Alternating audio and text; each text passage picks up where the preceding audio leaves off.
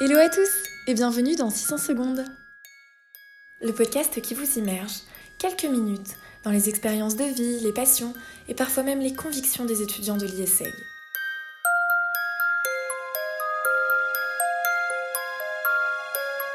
L'expatriation peut être synonyme d'euphorie, de voyage, de rêve, mais elle peut aussi nous éloigner des personnes qui nous sont chères. Quand Adélaïde part s'expatrier en Afrique du Sud avec ses parents, elle laisse en France ses amis et une partie de sa famille. Sa nouvelle vie semble idyllique, pourtant ses relations se détériorent de jour en jour. Laissons-la nous raconter son histoire.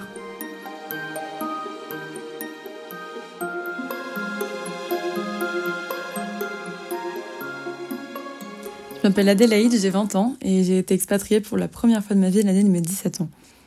On a suivi mon père qui a été muté à Johannesburg en Afrique du Sud pour son travail, et ma famille habite encore là-bas à l'heure actuelle. L'expatriation, c'est une expérience de vie qui est folle, c'est une aventure incroyable. Ça a aussi beaucoup d'avantages qui sont assez connus, mais c'est pas de ça que j'ai envie de parler aujourd'hui. J'ai pas envie de vous décrire euh, ma grande maison, mes voyages, le soleil. Je préférerais me concentrer sur le côté relationnel de l'expatriation qui peut être assez compliqué à gérer de temps en temps. Je vais parler de mon expérience personnelle, je ne dis pas que tout le monde a vécu la même chose, mais peut-être que certains pourront s'y reconnaître, ou peut-être que ça en aidera d'autres à mieux comprendre et à changer leur perception des expatriés. Donc pour contextualiser un petit peu, quand mes parents m'ont annoncé qu'on allait être expatriés, euh, j'avais 16 ans, j'étais en terminale S, et à l'époque ça se passait pas hyper bien. Et du haut de mes 16 ans me revenait la décision euh, soit de les suivre dans cette aventure, soit de rester en France seule l'année d'après pour commencer des études.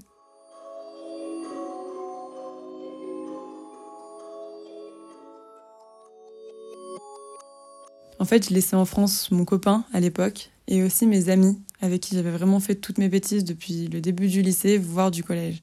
On est arrivé à Johannesburg euh, en août 2017 et j'étais pas hyper contente d'être là. J'ai eu beaucoup de mal à accepter tous les changements, euh, à accepter tout ce que j'avais laissé derrière.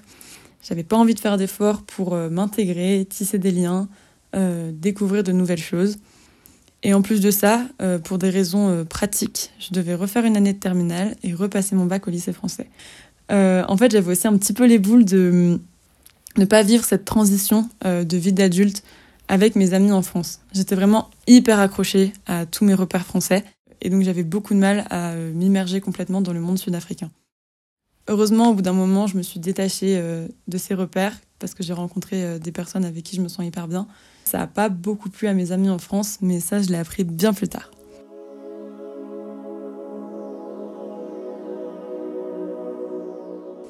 En fait, je me suis rendu compte que euh, j'étais plus vraiment en phase avec elle. Je me sentais pas comprise et j'avais vraiment l'impression que tout ce que je partageais n'était pas apprécié à sa juste valeur. Au moment de mon départ, j'avais créé un groupe Snapchat euh, avec toutes mes amies euh, qui m'avaient demandé de leur envoyer des nouvelles régulièrement, de leur partager ma maison, mon nouvel environnement, mes découvertes. Donc au début, tout se passait bien, c'était super chouette. J'envoyais des nouvelles un petit peu tous les jours, on interagissait. Puis je suis rentrée en France une première fois en février. Et à mon retour à Johannesburg, j'ai senti qu'il y avait quelque chose qui était plus tout à fait pareil. J'avais moins de réponses, euh, elles étaient moins dans mon quotidien, j'étais moins dans leur. Euh, et donc j'ai commencé à me poser des questions, à me demander euh, qu'est-ce que j'avais pu faire pour que ça aille un peu dans cette mauvaise direction en fait. Donc j'ai un peu mis ça sur le dos des études du fait qu'elles, elles avaient vraiment commencé des études et donc cette vie d'adulte dont je parlais tout à l'heure, et que moi j'avais sûrement des préoccupations un petit peu moindres. Plus le temps passait, plus chaque fois que je partageais quelque chose, leur réaction était assez amère. Par exemple, quand je partageais le fait que j'avais fait des actions bénévoles sur le terrain, je passais pour un colon blanc. Quand je partageais un petit peu mes vacances pour les faire voyager, je passais pour une énorme vantarde. Quand j'oubliais un mot en français et que je le sortais en anglais, je passais pour un gros cliché d'expat et une fille qui se croit trop pour une bilingue, quoi. Je passais vraiment pour la pire égoïste que l'histoire de l'amitié ait connue. Et en fait, euh, au bout d'un moment, tout ce que je disais, tout ce que je faisais était mal interprété. Les expatriés ont vraiment cette euh, réputation d'être riches, de toujours dire qu'ils ont tout vu, tout fait, euh, de vanter leur vie en, tant qu'expatriés qui est bien mieux que celle en France. Ils sont vus comme ayant des vies de jet-setter, une vie de vacances. Mais en fait, il ne faut pas oublier qu'on est vraiment des personnes normales avec euh, notre travail, nos études, nos cours, nos humeurs, nos sentiments, nos émotions, mais aussi des hauts et des bas. Je pense que jamais mes amis euh, ont essayé d'imaginer comment ça se passait de mon côté.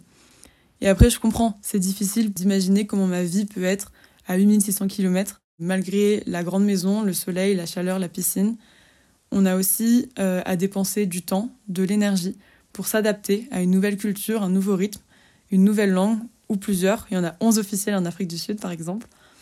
Aussi une nouvelle routine, des nouveaux lieux, et surtout de l'énergie à tisser des nouveaux liens avec de nouvelles personnes. C'est super important et c'est pas toujours facile pour tout le monde.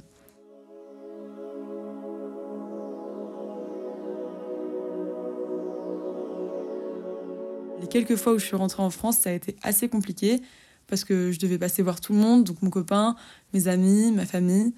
Donc chacun veut sa part, ce qui est normal, euh, mais parfois c'est à en oublier un petit peu qu'ils sont pas les seuls à avoir la même envie et que du haut de mes 17 ans, aller aux quatre coins de la France en 10 jours seul avec 30 kilos de bagages, faire défaire des valises tous les deux jours et pas avoir de pied à terre, c'est épuisant. On pourrait croire que je me suis énervée devant toute cette injustice, mais non. Déjà, c'est pas dans mon tempérament. Moi, j'ai bien laissé mes amis m'enfoncer, me détruire. J'ai mis euh, pas mal de temps à remonter la pente, euh, à retrouver mes esprits et un minimum de confiance en moi. Parce que voilà, on va pas se mentir, c'est pas hyper facile d'avoir ses amis de toujours euh, nous balancer des, des propos assez violents pour nous dire à quel point on est une mauvaise personne. Mais c'est aussi parce qu'en fait, moi, j'ai besoin en temps général de comprendre euh, le fond des choses. Je suis arrivée à la conclusion que j'étais entre deux mondes.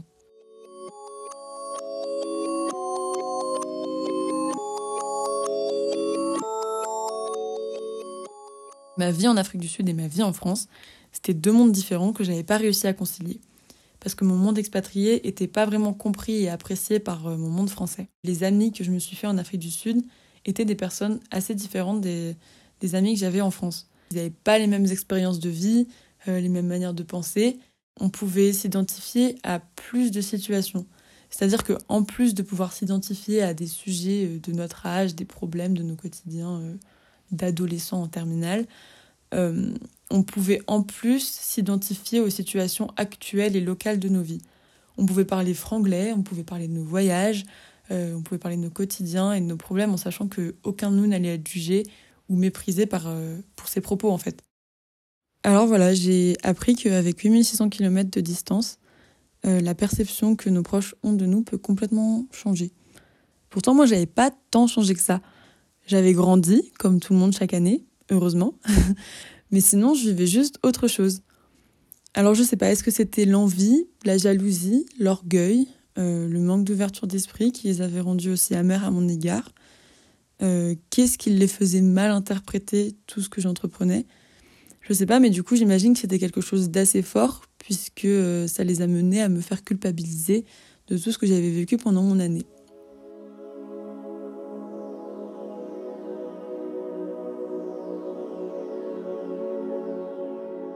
Mais au final, je leur en veux pas. Parce que d'habitude, quand on se raconte euh, nos vies, quand on se raconte euh, des histoires, c'est des événements qui se déroulent dans des environnements proches, euh, concrets en fait. Parce qu'on a des images, des odeurs, des bruits, des choses tangibles et intangibles, je sais pas, des noms de rues, qui viennent crédibiliser l'histoire, qui viennent à notre esprit et qui nous permettent d'assimiler vraiment les propos de la personne qui parle.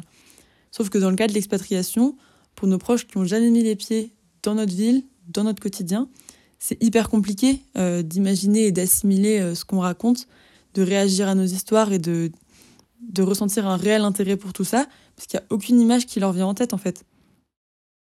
Donc si vous vous posez la question, euh, oui, j'ai encore des contacts avec mes amis de lycée, mais bon, faut avouer que on a fait tous les efforts qu'on pouvait, mais malgré tout, c'est plus vraiment comme avant.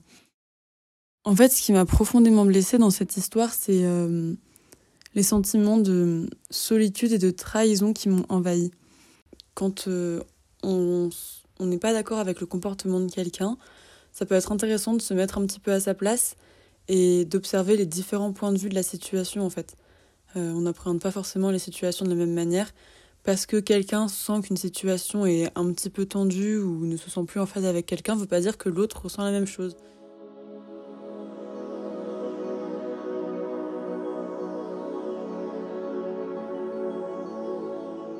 Depuis, j'ai vraiment beaucoup de mal en fait à leur euh, parler de ma vie, euh, parce que j'ai toujours cette peur un peu de les importuner si par malheur je commence à mentionner quelque chose euh, de ma vie en Afrique du Sud, qui reste quelque chose de mon quotidien en fait, parce que mes parents sont encore là-bas, j'y retourne à chaque vacances, etc.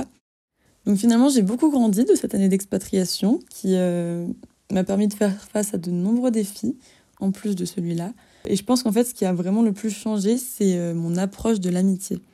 Par exemple, maintenant, je ne m'embête plus à me confondre en excuses ou à euh, me justifier par mille et un moyens si par exemple des tensions apparaissent ou si je sens qu'il y a moins d'affinité qu'avant.